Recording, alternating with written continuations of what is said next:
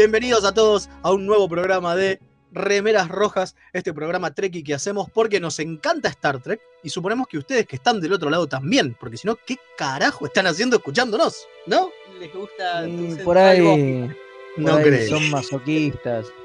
O no Claro. tienen nada mejor que hacer. Claro. Puede Bueno, ser, igual, los este, abrazamos en nuestro espíritu Trekkie, aunque no, tengan, no les guste Star Trek, los abrazamos en nuestro espíritu Trekkie y les decimos bienvenidos también. Ahí está. Mi Ahí nombre está. es Mael, hoy me toca capitanear a mí.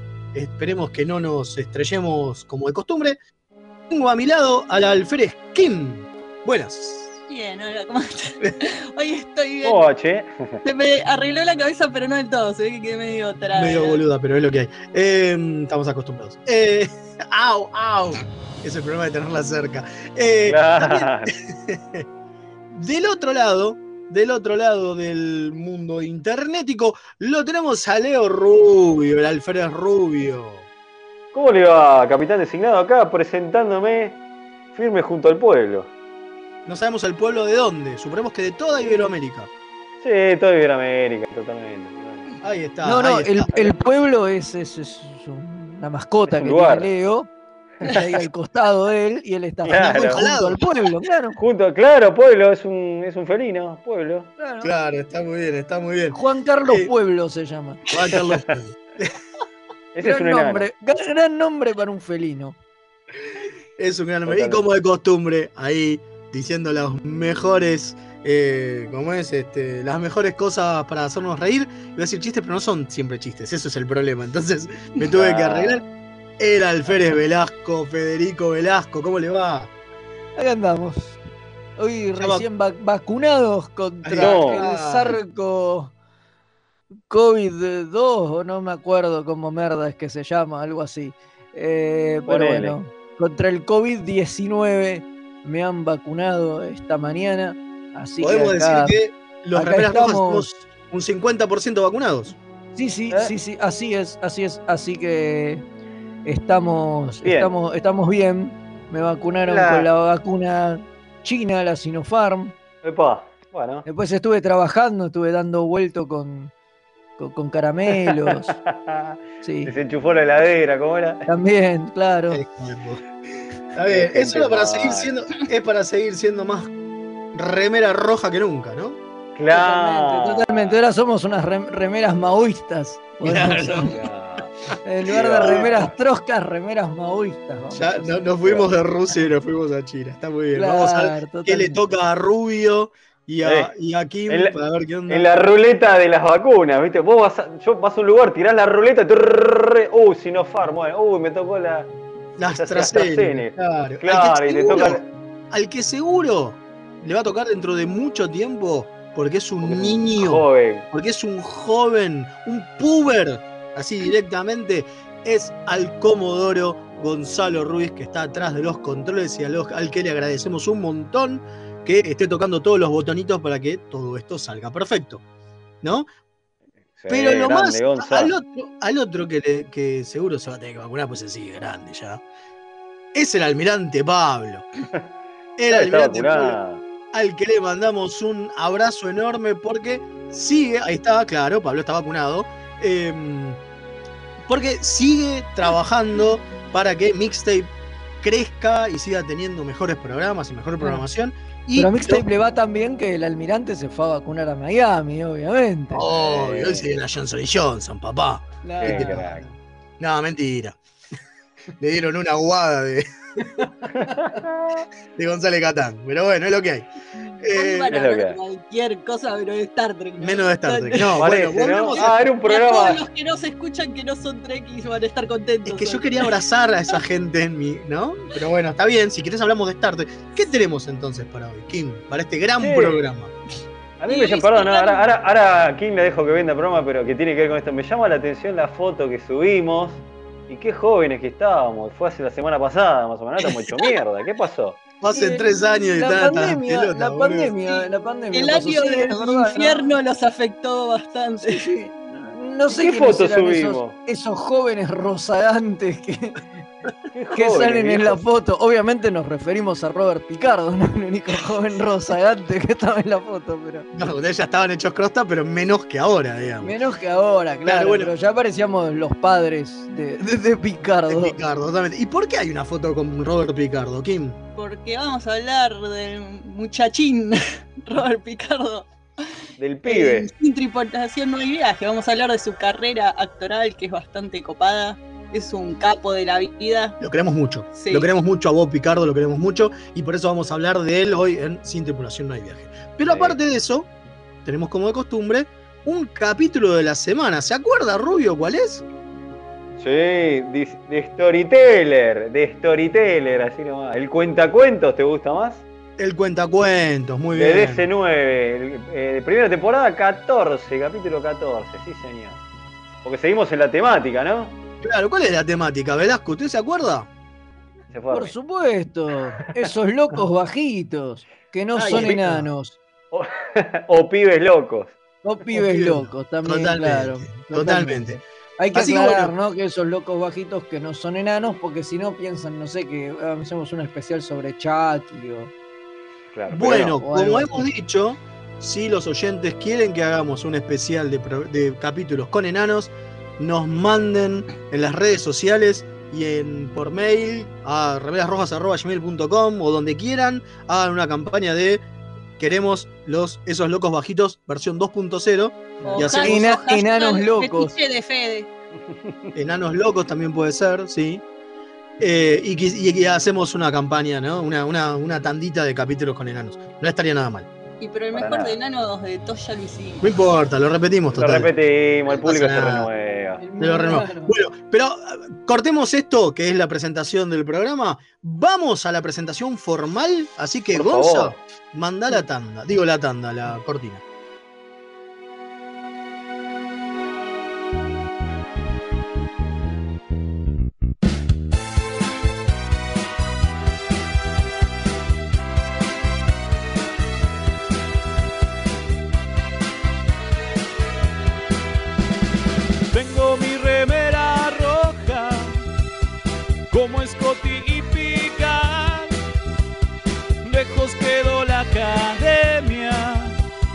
Voy camino a la Enterprise. Me decían mis amigos, vos vas a ser capitán, pero soy remera roja, seguro voy a espichar. Remeras rojas, remeras rojas, con esa facha donde van. Voy con a nuevos mundos y un vulcano me sigue atrás. Tírale un phaser, tírale un phaser, o ese Klingon lo va a matar. Si le disparan o lo lastiman,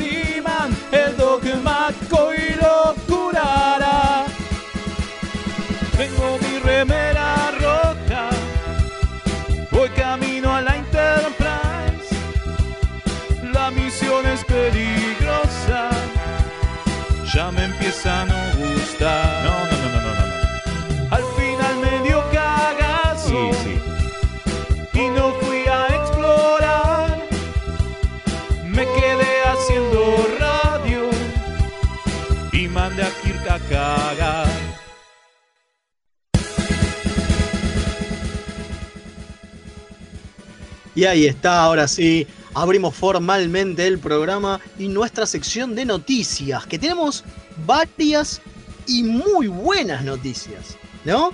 Pero Por antes fin, de eso, antes de eso, pero antes de eso, la eh, Alfred Skin va a dar las el canal de contacto, ¿le parece? Ah, yo pensé Sí, que iba a dar el reporte del tiempo, ¿viste? Que encima una chica que. Está haciendo una del Buenos Aires, Argentina, 8 meteorológico, grados. Bueno, No seas Kim- sexista, Velasco. Lo ponemos a Rubio de pollerita mejor. Me gusta. Kim nos me va a gusta. dar el informe del tiempo. Bueno, vayan. Y, y- y después, y después Leo nos dice por en qué calles hay menos tránsito y todo eso. O sea, Genial. Bueno, pero no, voy a dar el número de teléfono donde pueden mandarnos sus mensajes, insultos, pedirle estos eh, vagos que dejen de divagar y se pongan a hacer el programa como corresponde. Y pueden mandar todo eso al más 54 911 59 52 0234. Exactamente, nos pueden mandar ahí todo lo que quieran. Como ya tenemos algunos mensajitos. Ya tenemos unos mensajitos. A ver qué dice ahí. Dice buenas noches a la gente de Remeras Rojas. Acá el cadete Jonás escuchando desde la periferia de Posadas Misiones. Pues esperemos que esté mejor el clima por allá. Más, Seguramente. más cálido. Tengo que confesar que escucho el programa por los bocadillos que tira Fede. No me quiero imaginar lo que será ese cristiano después de dos vinitos. Yo te puedo asegurar que es muy divertido, Federico, después de dos minutos. Eh, Es más o menos lo mismo, no, no. Sí, Un no poquito mucho. más, Claro, un un, po- poquito. un poquito más picante, ¿no? Sí, pero un poquito, no, no, no cambio mucho, no, Sí, no no, necesito. necesita desinhibirse. o sea. Ah. No, para nada. Yo me caí en un, en un, en un, en un, como mierda, en un tambor de termidor cuando era chico y quedé Claro, así, como Obelix. es como. Claro. Claro. Y tenemos saludos desde San Francisco, Córdoba, Argentina. Muy bien también. Y obviamente tenemos el saludo desde la USS Synergy, desde Quito, Ecuador, el comandante Páez, al que le mandamos un beso muy, muy grande. Eh, y como decía, teníamos. Ah, perdón. Y tenemos uno más. Dice: Saludos de Lolo Cubierta, capitán Ale75DJ y la tripulación. Muy bien. Vamos, grande. Eh, y bueno, tenemos dos novedades, pero vamos a dejar la más importante para después. ¿Le parece? Vamos a decir Bueno, la novedad de que es nuestra, la novedad nuestra, la- la- que estamos muy contentos. Sí, sí, porque parece que a pesar de todos los pronósticos, tenemos gente que nos quiere y les gusta escucharnos. ¿Quién lo diría? Sí, eh, vivimos en el mundo bizarro. Y eh, este fan se dedicó a generar un canal de Telegram de Remeras Rojas donde está subiendo todos nuestros capítulos para que la gente lo pueda escuchar desde ahí. Directamente desde Telegram, porque lo que tiene Telegram es que puedes eh, escuchar directamente audios eh, como en un grupo, digamos. Esto es un canal. Oh, Sí, exacto. Vamos a dejar el link por ahí en las redes, pero eh, Con que nos busquen como remeras rojas todo seguido, sin el espacio en el medio. sin, o sea, no remeras espacio rojas, sino remeras rojas, pueden buscarlo y ahí se pueden unir al canal. En este momento ya están subidos todos los primeros episodios de la temporadita cero, ¿se acuerdan la que hicimos?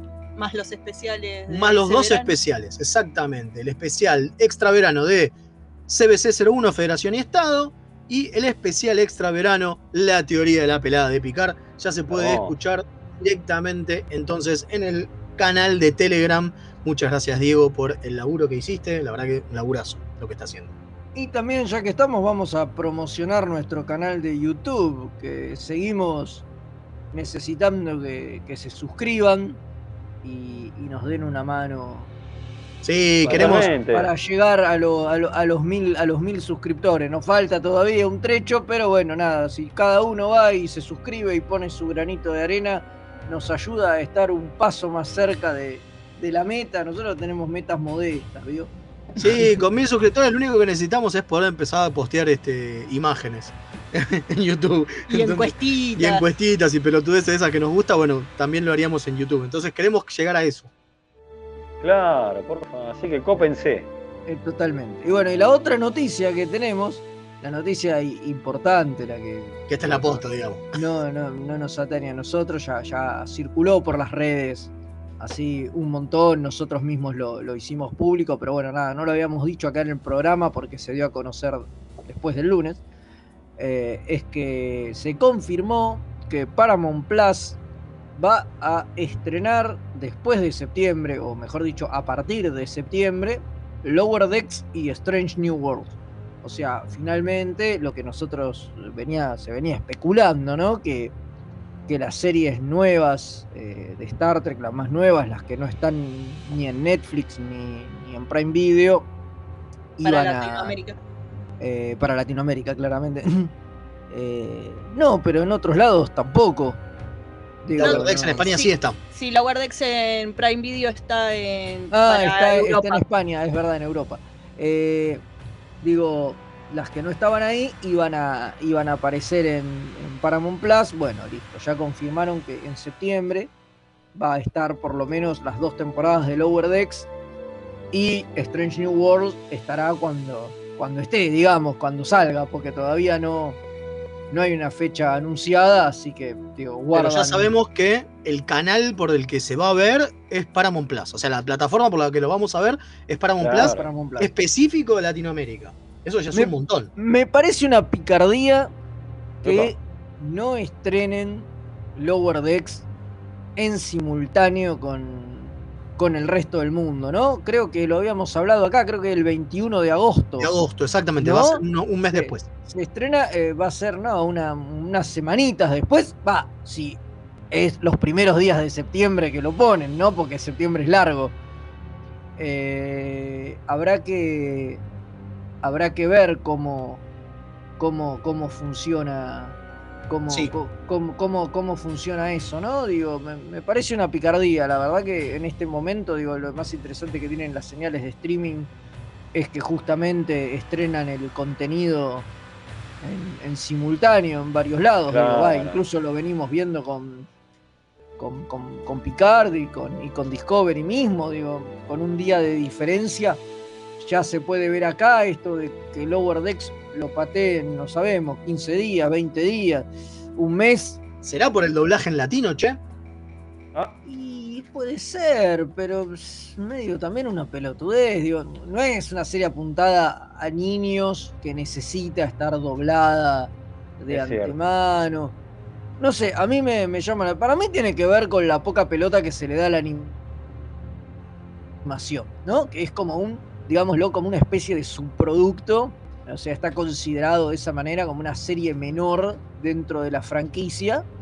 Eh, y entonces no le dan la pelota que, que deberían. Por eso es que a ninguna otra plataforma le interesó adquirirla en su momento y todavía al día de hoy no vimos la, la primera temporada de manera legal en Latinoamérica. En realidad, en realidad en ningún lugar, en realidad en ningún lugar lo vimos hasta hace relativamente poco, que fue cuando lo estrenaron en Europa.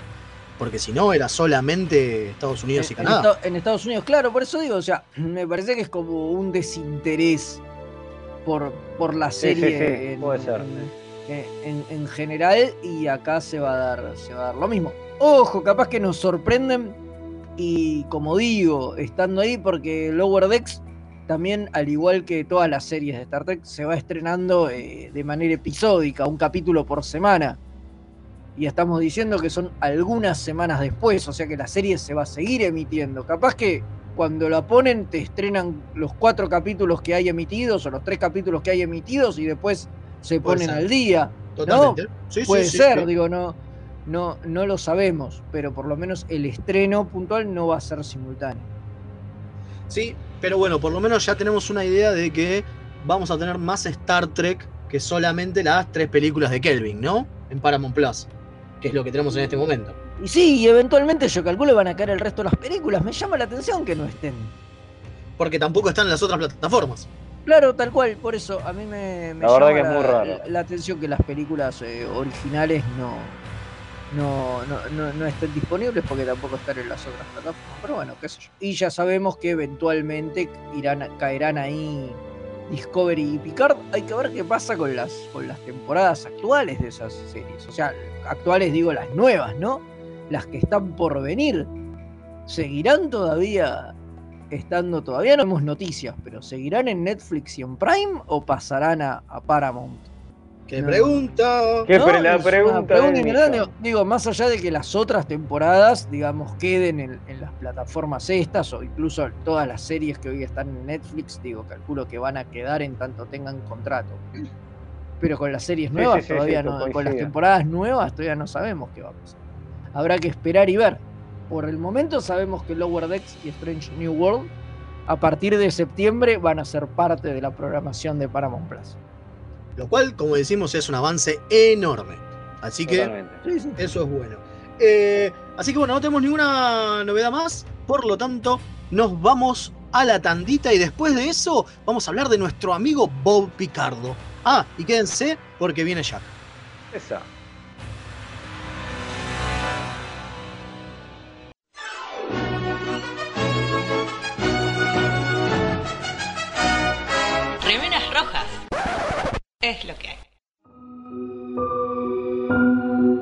A primera vista, este universo puede parecer horriblemente mundano. Te sentís atrapado en una maraña de rutinas anestesiantes.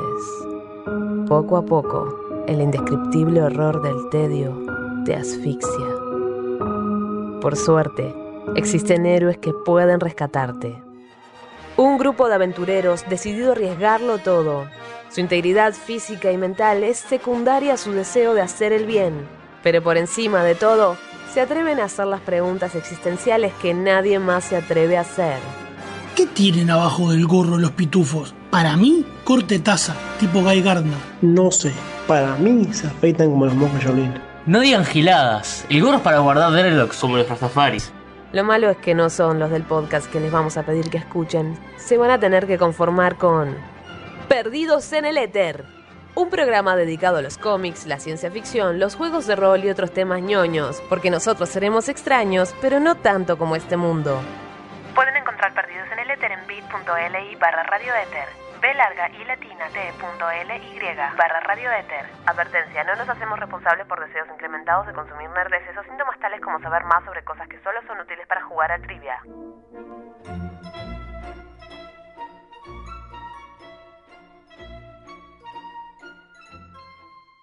¡Uh! Los replicadores todavía no funcionan. No importa, en Quarks Bazar personalizan tus regalos.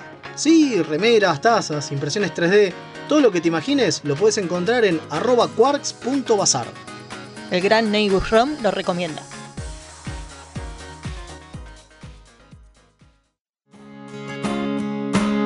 Hola, soy Rosalía y los chicos de Remeras Rojas me pidieron que les recuerde que pueden invitarles un cafecito entrando en mixtaperadio.com.ar para ayudarlos a mejorar el programa.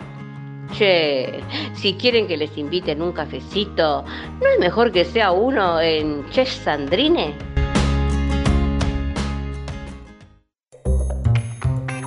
¿Tenés un paquete que entregar? ¿Tenés algún envío urgente que hacer? Contactá a Mensa Fleet.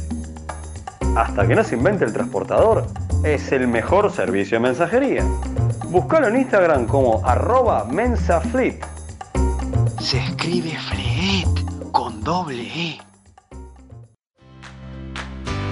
Los amigurumis vienen directo de Japón y no son solo peluches tejidos, son parte de su cultura y son muy kawaii. Tené tu amigurumi personalizado de la mano de Hecho con Amor, de Mamá Manualidades. Búscanos en Instagram como amigurumis.mamamanualidades para ver todas nuestras creaciones. Nueve Paneles es un sitio dedicado a deconstruir la historieta. Reseñas, informes y podcast dedicados al medio. El podcast de nueve paneles. Hermandad condenada. 60 años después. Eventorama. Gen mutante. Distinguida competencia. Búscanos en 9paneles.com, también en Facebook e Instagram.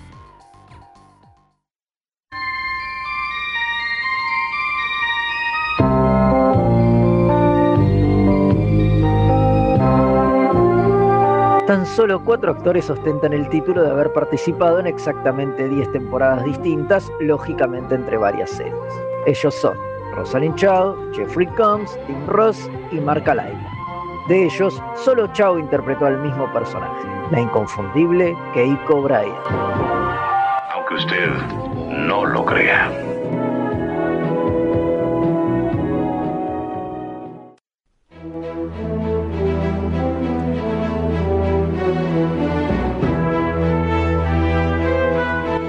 Tripulación no hay viaje.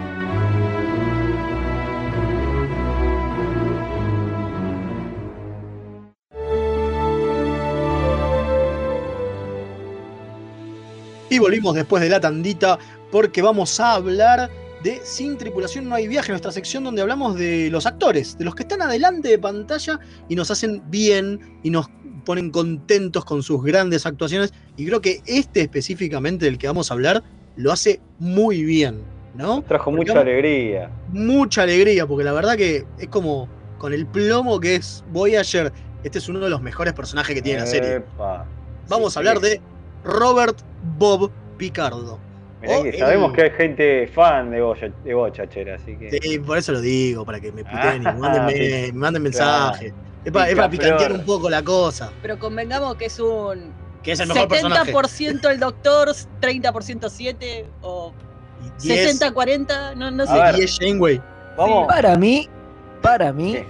Robert Picardo debe ser uno de los mejores actores que tiene Star Trek. Así nomás digo, ¿eh? En general. Uno de O sea, mis es Ever. debe ser Ever. uno de mis favoritos, pero además me parece, digo, más allá del personaje, después No, personajes me pueden gustar más o menos otros, pero como actor me parece que es de los que está más alto, sin ningún tipo de duda, es está entre, no sé, entre los cinco actores más grosos que tiene Star Trek, sin ninguna duda. A ver, vamos a preguntarle Estoy de a. Sí, sí, sí. Este, bueno, nosotros con Velasco tuvimos el gusto de sacarnos una foto con Picard y le preguntamos al capitán designado de 15. Obviamente ustedes también se hubieran sacado una foto con Picardo, ¿o no? Pero por supuesto. Teniendo para elegir con todo lo que tuvieron. Una con Picardo se sacaba. Pero por supuesto. Yo hubiese sido menos formal que ustedes. Hubiese dicho hacer- de que haga alguna boludez. Pero bueno. Ah, mira. Bueno, Pero solo eso, eh, definitivamente. Bob es un grosso. Eh, Robert eh, Picardo, obviamente, es de mm, ascendencia eh, italiana. Sí. Nació el 27 de octubre de 1953, pero nació en Estados Unidos, en Pensilvania. Y eh, En hijo de. En Filadelfia, perdón. Hijo de, eh, como digo, eh, inmigrantes italianos directos. ¿sí? Su padre y su madre nacieron en Italia. Y una de las cosas que el que tiene, que a mí más me llama la atención, es que él no quería ser actor. Va, no es que no quería ser actor. Él empezó su carrera queriendo ser médico. ¿No? Sí, es muy loco eso. Es sí, muy Fue a la facultad de medicina. Y después se decidió por la actuación. Pero de primera el chabón hizo dos años, creo que me hizo una cosa así. Increíble. Parecía como para. Eh, el college que hizo premédico y después iba a- Claro, a, Yale para hacer medicina y ahí se infectó con el virus de la actuación. En un- eh, co- clásico de pibe que va a la escuela y de repente lo meten en un grupo de teatro y no salió más. Es maravilloso, es maravilloso. Porque una de las cosas que tiene es que él quedó muy pegado con, con, con papeles de médico. ¿No? Sí, sí. Hablado- cuando hablábamos de Marca Laimo decíamos que estaba muy que los papeles que él hacía era o de policía o de tipo malo o de policía malo. Bueno, eh, Picardo es doctor. Muchas veces hace doctor. Sí, sí, sí. Es más, en Totalmente, su- de hecho eso le hace casi, casi re- rechazar el papel de por el que todo, bueno, por el que hoy estamos hablando, digo, porque él decía, otra vez voy a ser de doctor, basta. Claro, es más, él audicionó para ser de Nilix en realidad. Sí, el- Si me quiero morir, no, no, no me puedo imaginar lo que hubiera sido Nilix Picardo. O sea, lo hubiera hecho bien, pero es como. No, no me puedo imaginar. Sí, no, pero son esas cosas que, ¿no? Totalmente distinto. Bueno, eh, Robert Picardo tiene una amplia carrera. Amplia carrera. Sí, sí. Me parece que es como la más, este. Es como dice Fede, es uno de los más reconocidos y que más carrera tuvo, ¿no? Sí, sí. Porque aparte me, de me- casi todo Star Trek. claro, metió muchas películas con Joe Dante, ¿no? Ese- Bueno, sí, es uno, es uno de sus actores, de sus actores fetiches, ¿no? Claro. O sea, yo creo que el primer recuerdo que tengo de, de- de Picardo es sin Gremlins. dudas en una película de, de Joe Dante. Sí, en Gremlins obviamente. No, en The Howling. Claro. el primero Es el perdón. primer hombre lobo de The Howling, es como súper importante. Pero eso es porque Eh, vos ahí- sos viejo, Fede. Ahí está, ahí eso es lo que iba a decir. Eso denota, ahí se, se demuestra la edad de cada en uno esa porque, película. Yo, yo- porque yo yo, me lo- acuerdo yo ahí. también lo recuerdo de Gremlin 2 y después con el tiempo vi The Howling y ahí bueno. No, yo ya la, yo para cuando vi Gremlin 2, que la vi en el cine cuando se Tenía estrenó. 45 años. No, no, no, no, no, no, pero fue Era tan viejo como día- Picardo. No, no, fue el, el- el día, el día de mi cumpleaños. La fui Mira. Eh. Gremlin 2 fui al cine con, con mi viejo, o sea que es del Mire 90, usted. o sea que no sé, estaba yo- cumpliendo. O sea, le tenías que haber dicho en el crucero, loco, ese que fuimos, te sigo de cemento, Picardo. Claro, creo que cumplía Estaba de tre- tre- cemento. 13 años, una cosa así, estaba cumpliendo. VHS la vi recién, Gremlins. Eh, y fui al cine a ver Gremlin 2. Pero antes de eso ya había visto Aullidos, es así, en VHS o por Gran televisión. No, no recuerdo, y, ap- y- y el que aparece al principio es Picardo con, con pelo largo, además. un- Tremendo. Una rareza. Picardo. Rareza, totalmente. Nunca tuvo pelo largo en su vida. Pero ahí aparece, aparece Picardo con pelo largo y es el que, es el que, bueno, es el que. de- de- ah, El eso. asesino, sí. Bueno, el hombre Sí, lobo. no, no, sí. es el primer, el primer hombre lobo, es el que, el disparador, esa era la palabra Claro. que estaba buscando, es el disparador, disparador. de toda la película. Totalmente. Pero Bueno, como después decimos. volvería, ¿no? En, en un montón de películas. En Matiné eh, hace un gran personaje también, una de mis películas favoritas de Joe Re- Dante. recomendamos, por favor. Está El también en Small, en, Small, en Small Soldiers, obviamente, y bueno, en, en Looney Tunes Back in Action. Che, le- ahora siguen, siguen repasando la carrera bien, pero les tiro otro personaje que, que en realidad él hace la voz, pero es muy reconocido también, que es el taxi de la película que acá conocida como El Vengador del Futuro. Claro. Ricardo. Sí, Es el- el taxi es- yo- robótico. Claro, ¿cómo, no cómo no es algo que todo el mundo se acuerda de ese taxi que cuando no le quiere pagar se pone loco y lo No. quiere matar. Que aparte tiene la, voz y cara la de jeta, Picardo. claro, Claro. Tiene, tiene la jeta, claro, tiene la cara. eh, O sea, el modelo está hecho en base a él y se nota. Sí, sí, sí. Totalmente. Mirá si Sí, será. bueno, y otra de las cosas, ícono. como, como decimos, otra de las cosas que tiene es que eh, él fue muy, hizo mucho de doctor y eh, uno de los de las series que tuvo más éxito, digamos, es China Beach, donde él hace un doctor, justamente, bueno, eran dos doctores ahí. Doctores En, la guerra. eh. En la guerra, claro. Eh, digo, Claro, y bueno, había- esta, cu- de Mash claramente pegó fuerte y viste.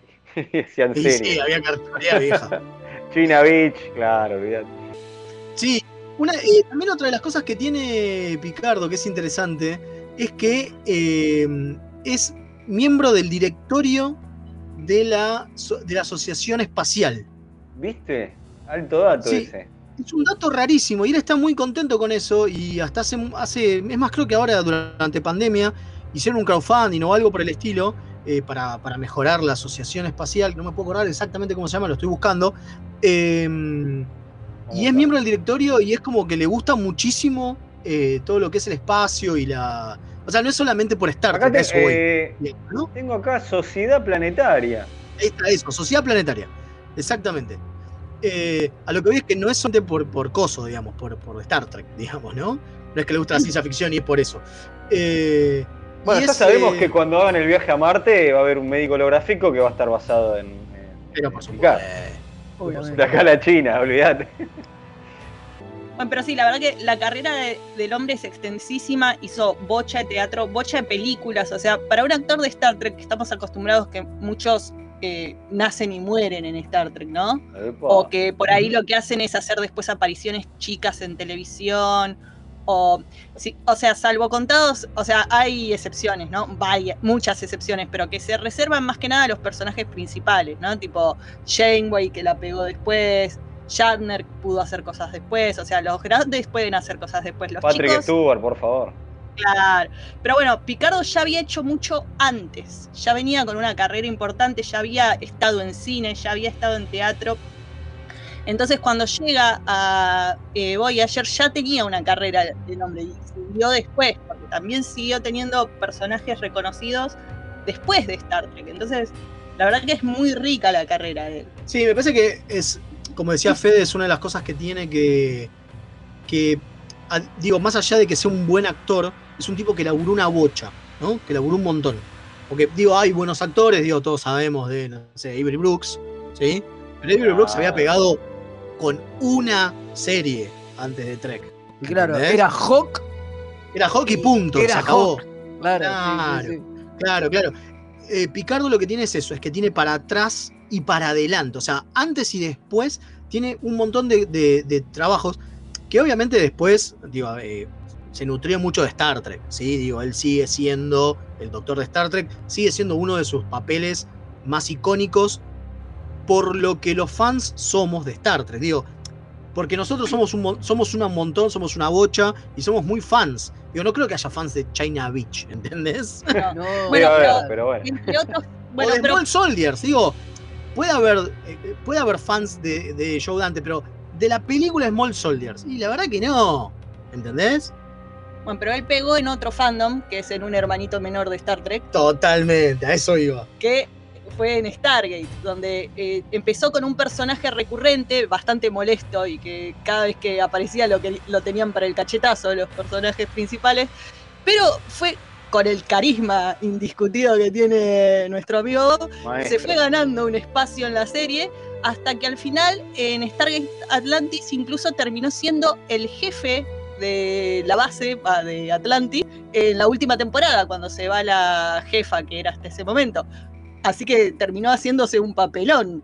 Totalmente. Eh, ahí también compartió temporadas con el amigo Trip, con Connor Trinir, Exacto. donde que también era un villano en Stargate Atlantis.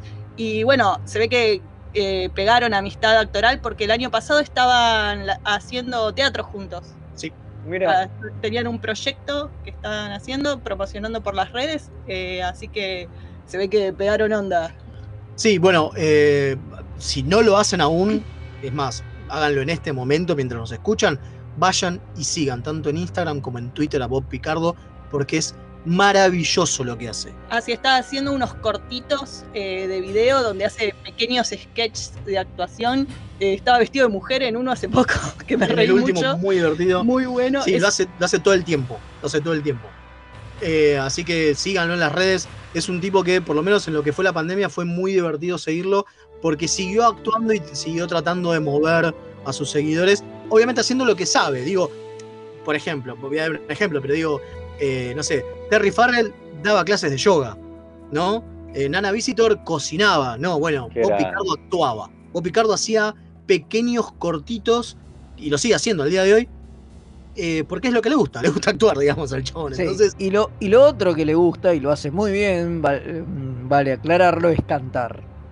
Es. Picardo tiene su otra faceta, que es esa, es la faceta de, de Broadway, digamos, y, y del, y de- y del musical, y esa la ha explotado bastante. Creo que Rubio tiene el CD, ¿no? Se lo compró Sí, con el espectáculo que hace con su amigo. Sí, señor. Justo hoy lo estaba acomodando y lo puse ahí con mis, con mis otros CD. Hoy lo tenía guardado y dije, no, ¿cómo puede ser que esto lo tenga guardado? Dije, no. Firmado, sí, sí, sí. Eh, sí, sí, Con eh, Jordan Bennett, su gran amigo.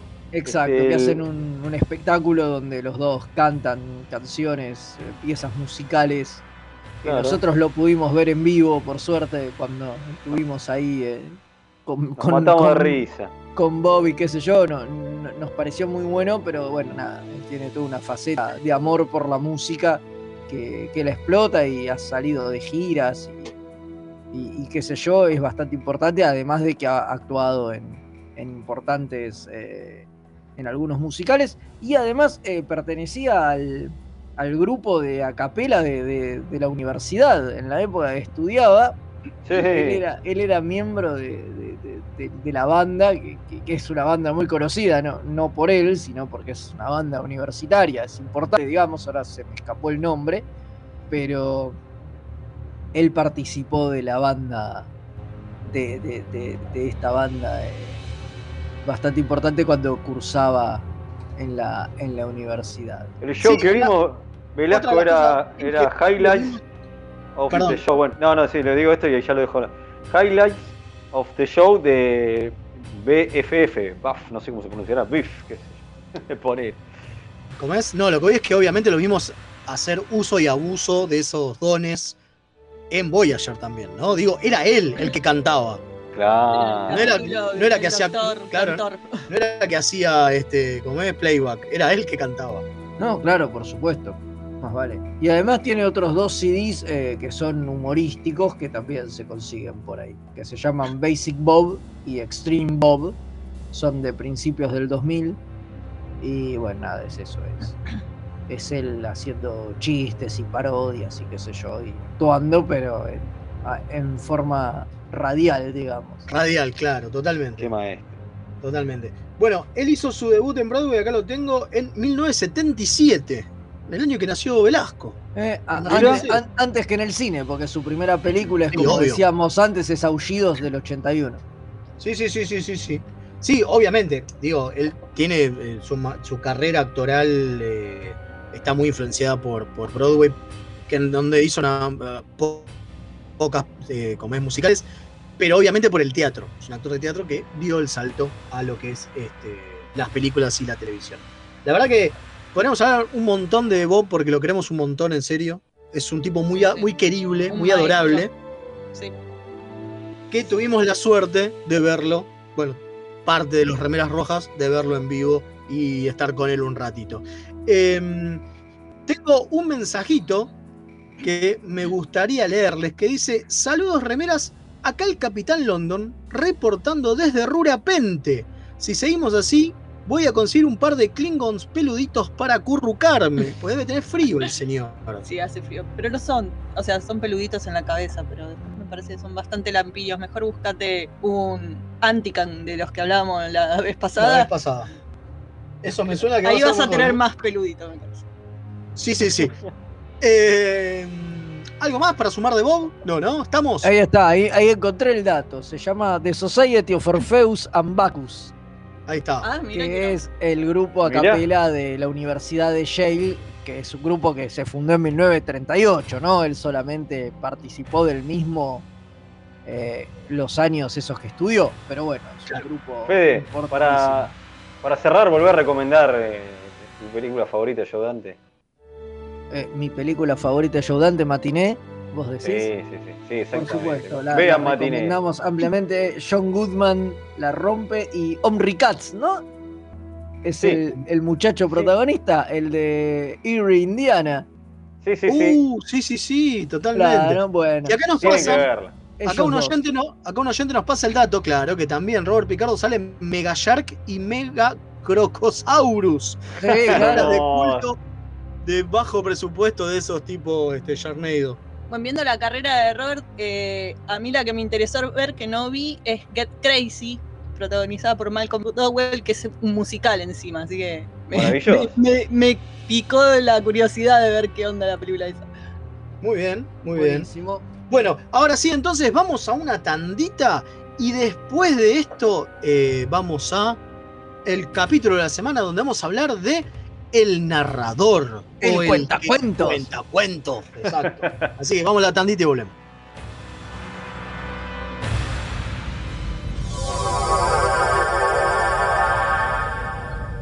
Remeras rojas, los que sobrevivan vuelven después de la tanda. Qué no crece? ¿Le hace bien el sol? ¿Es macho o hembra? ¿Qué tierra tengo que usar? Todas las respuestas a estas preguntas las podés encontrar en La Buena Vida Grow Shop. Encontranos en Bainon 2458 José Mármol. Envíos a todo el país, las mejores marcas y los mejores precios. En Instagram buscanos como La Buena Vida Grow. La orquídea negra de Madame Touleau. Un viaje radial al vértice de la circunferencia de la mente y los sentidos.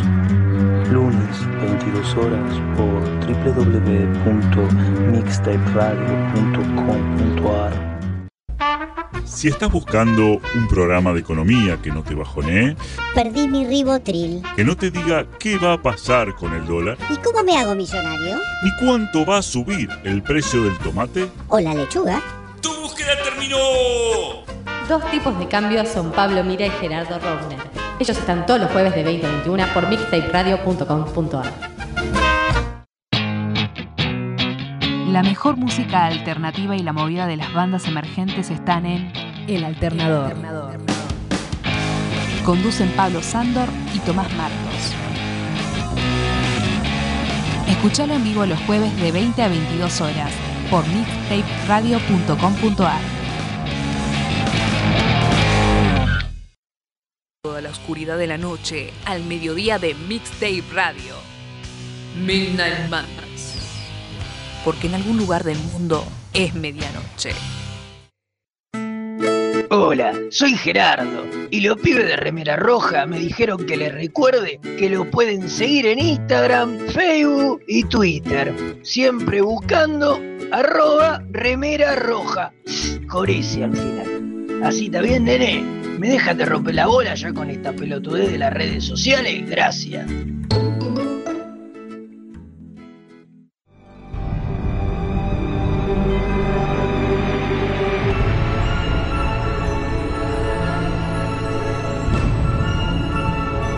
Capítulo de la semana.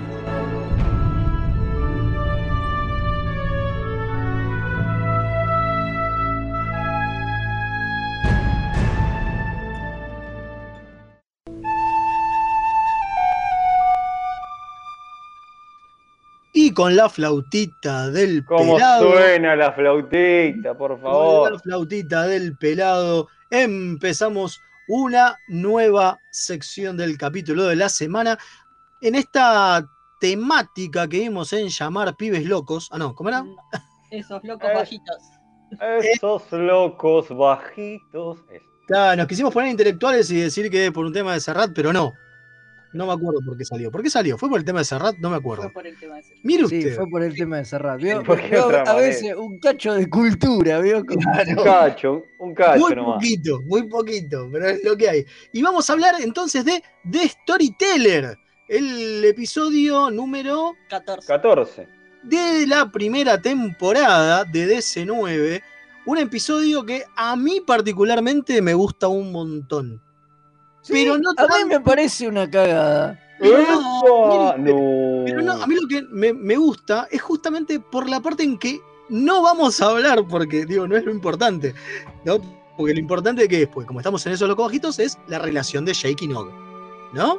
Exactamente. A mí Por esa parte es la que menos me gusta, pero bueno. Cuenta un no poco, está a ver. tan- O sea, para lo que son capítulos con historias de Jake y Nog está bastante bien. Este. Hay algunos que son medio eh, insoportables, pero. Sí, es cierto, es cierto. Yo pero me este está encontré. bastante bien. Sí, sí, sí. Yo me encontré con un capítulo que sí pensé que, uh, ¿qué cap- este capítulo era medio boludón. Y después dije, ah.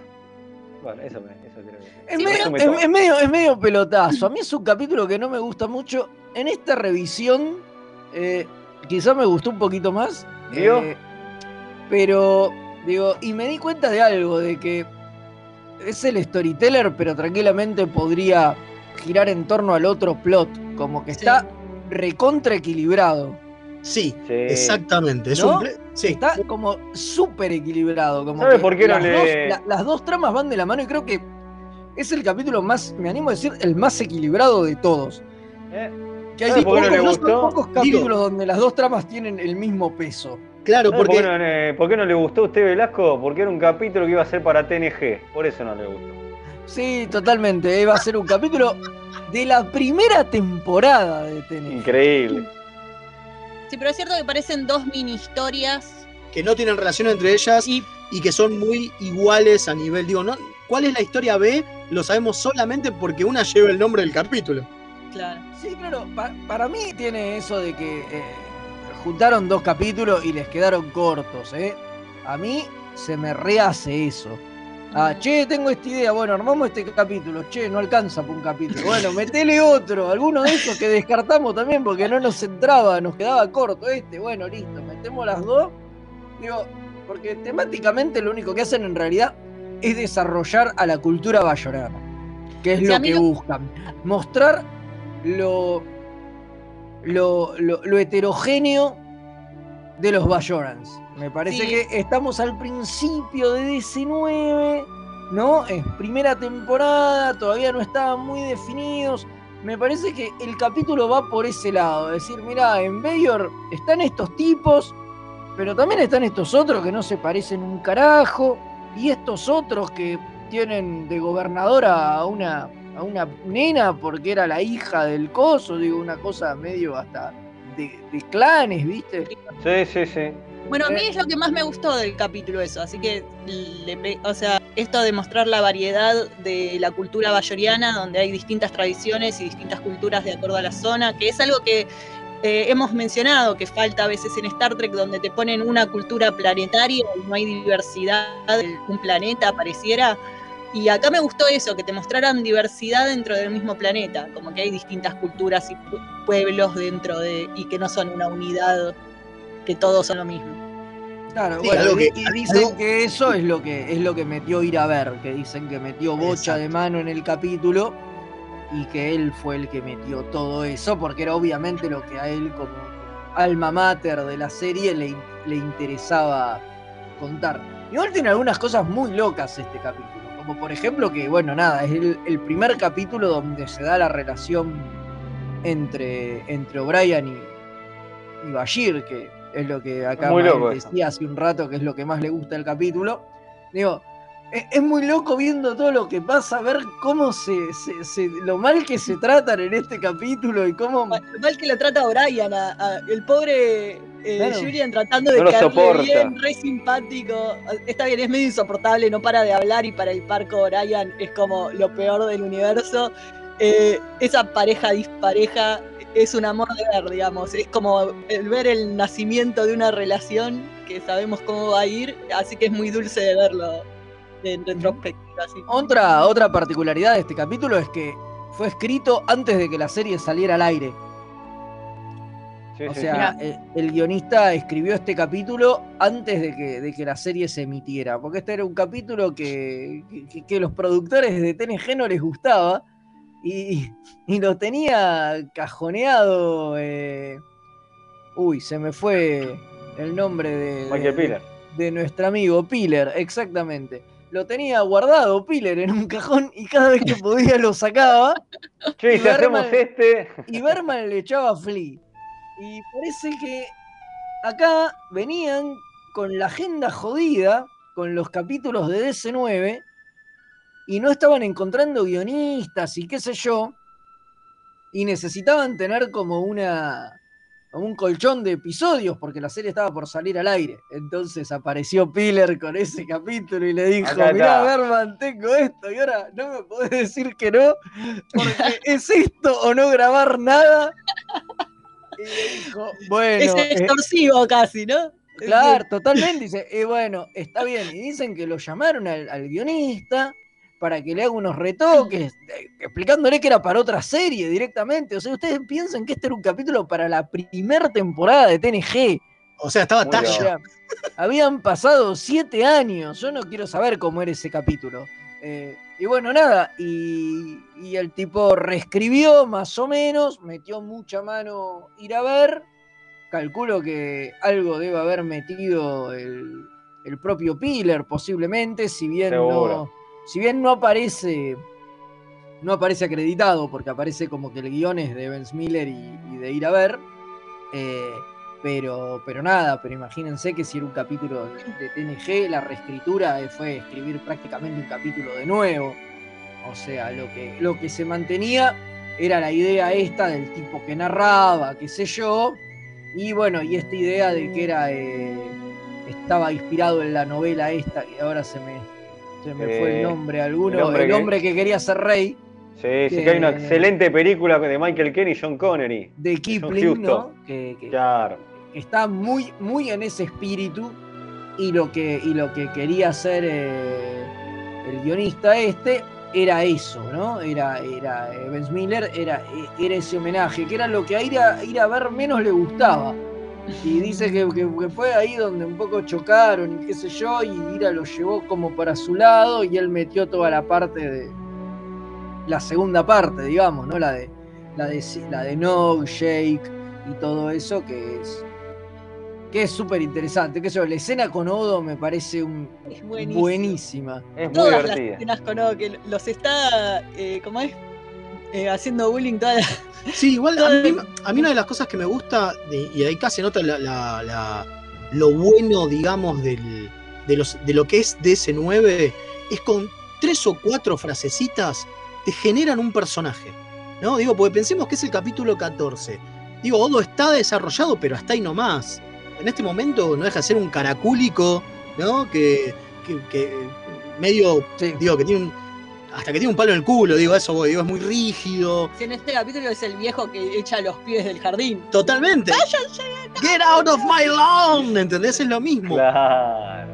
Pero me parece que eso, ese mínimo desarrollo con palabras, con frasecitas que tiene, por ejemplo, Nog, recordemos que Nog y no es del cast principal, ¿está?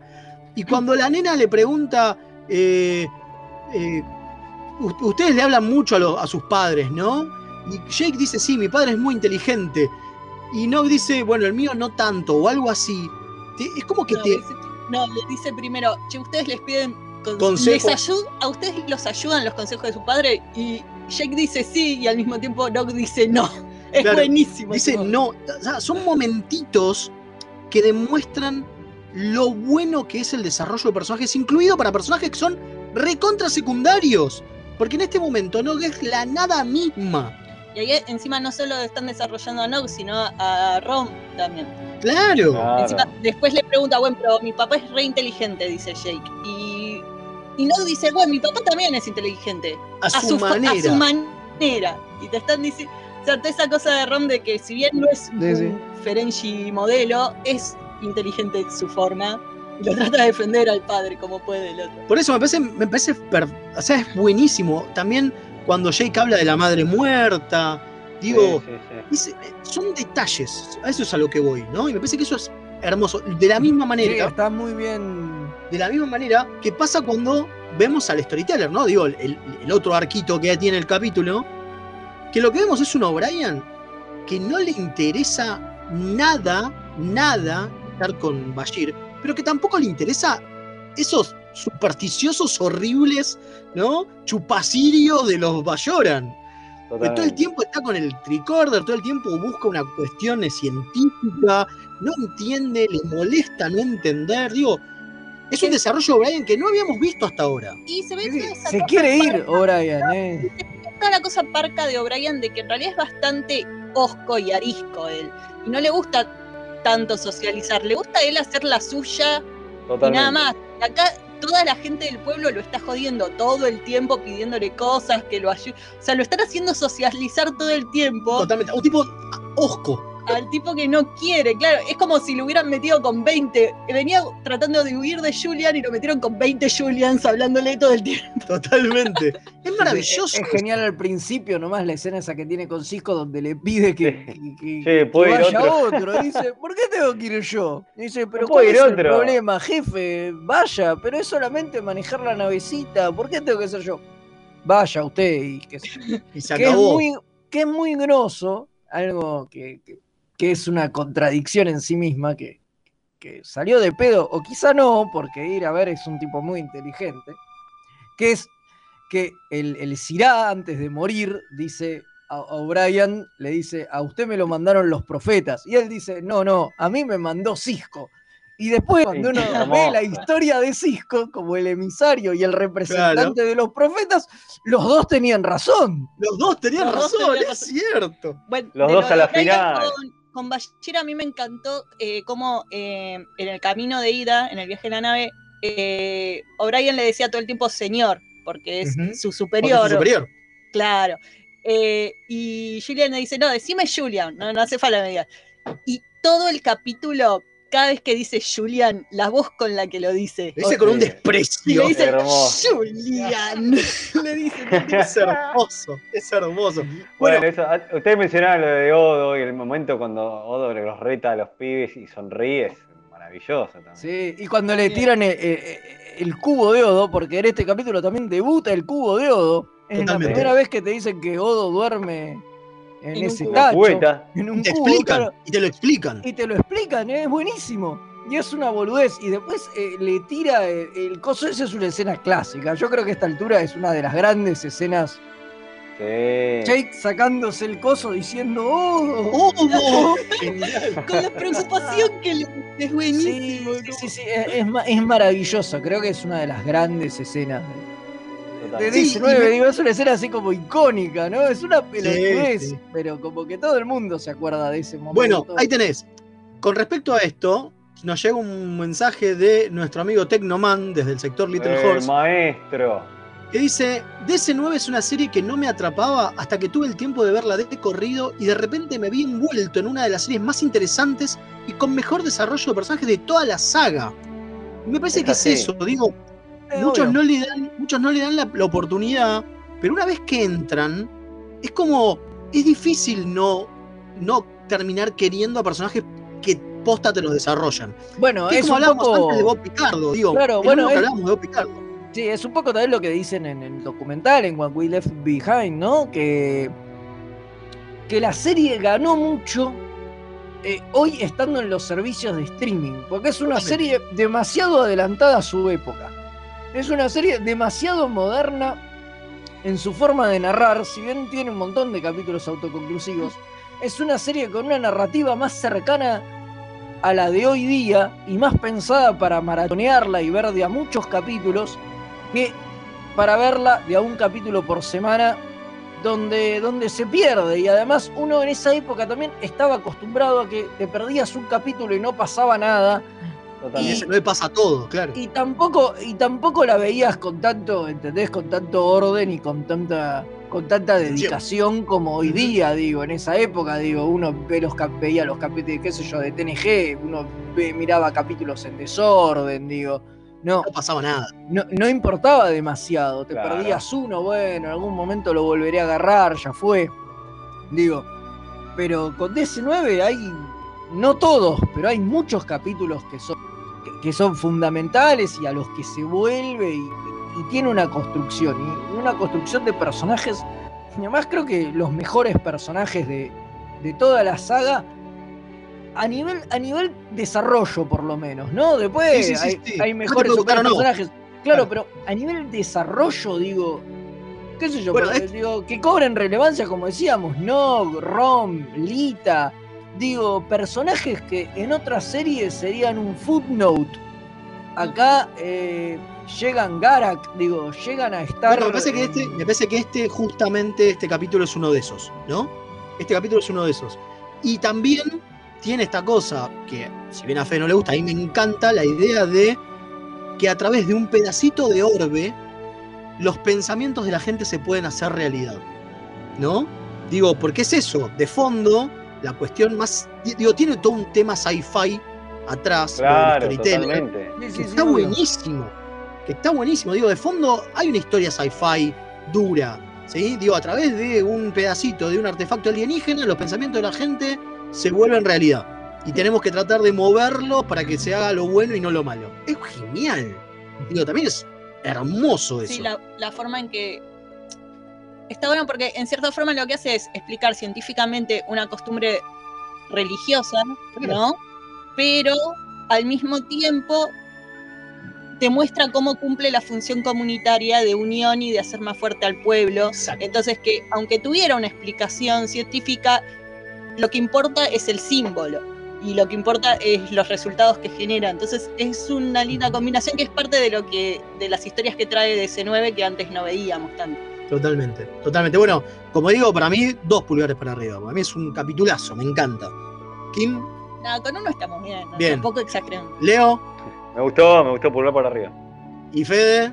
Sí, pulgar para arriba. A mí no es un capítulo que me fascina, pero. Pero te pero digo. es DC9, DC9 Ah, siempre, sie- sie- siempre cumple. No, o sea, pará, quiero decir una cosa, ya no, ya no estamos yendo, pero me sale que me gustó muchísimo, de- de- además de algunas cuestiones, el final, cómo las historias este, se van cerrando en la última escena, ¿no? T- Todo, todo. eh, Ah, que la secuencia. chica se va a hablar con cosas y vuelven. Julian, eh, es muy lindo eso, sí. No, no, no, ese plano secuencia es hermoso. Eh, ¿eh? está muy bien, mu- muy bien hecho. muy, muy, muy, muy bien, muy bien realizado. Y yo Bueno. solo quería decir una cosa más antes de, antes de irnos. Pensaba en todo esto del desarrollo de los personajes de DS9 y qué sé yo.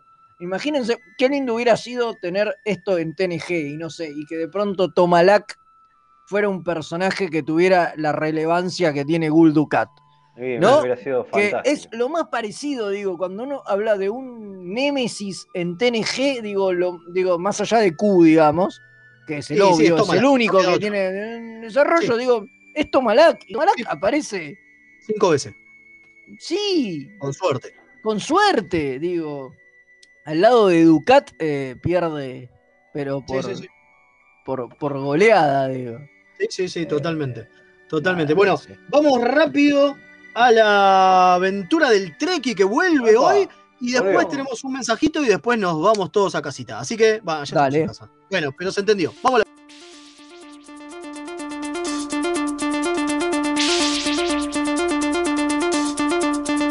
Mixtape Radio presenta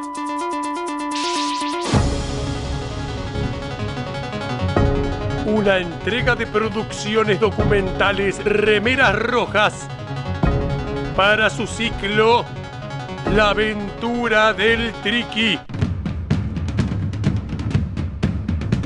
Un programa para analizar en familia, abriendo el diálogo sobre los misterios de la vida y la naturaleza.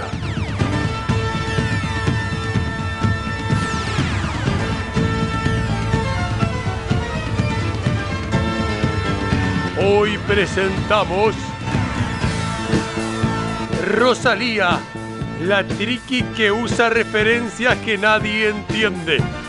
Nah, no me parece raro que le preguntes a Alexa si te ama. Liz me lo decía todo el tiempo.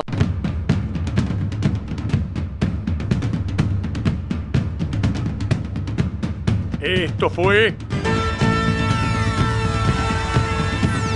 La del Triqui.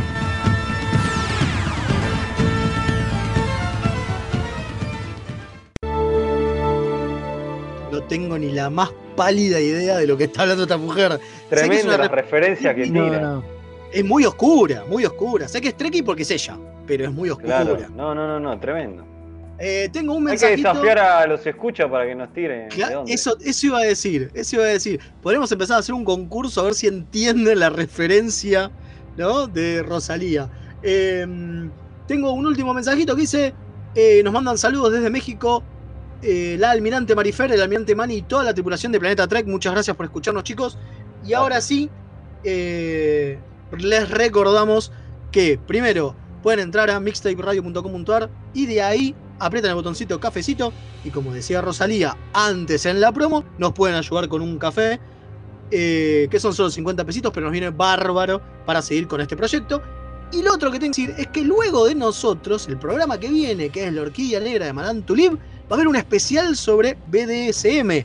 Así que Bien. quédense todos los que tengan ganas de escuchar y aprender un poquito más sobre esta práctica que ya, ya, ya está viniendo. Chicos, muchísimas gracias por estar con nosotros. Gonza, gracias por, estar atrás de los controles. Te queremos un montón a pesar de que seas un niñaco. Eh, gracias al almirante Pablo. gracias al almirante Pablo. Gracias, Madame, por darnos estos minutitos de más. Ahí está, viene con el látigo y nos empieza a dar. Nos vemos en la próxima semana. Adiós. Chau, Adiós. capitán.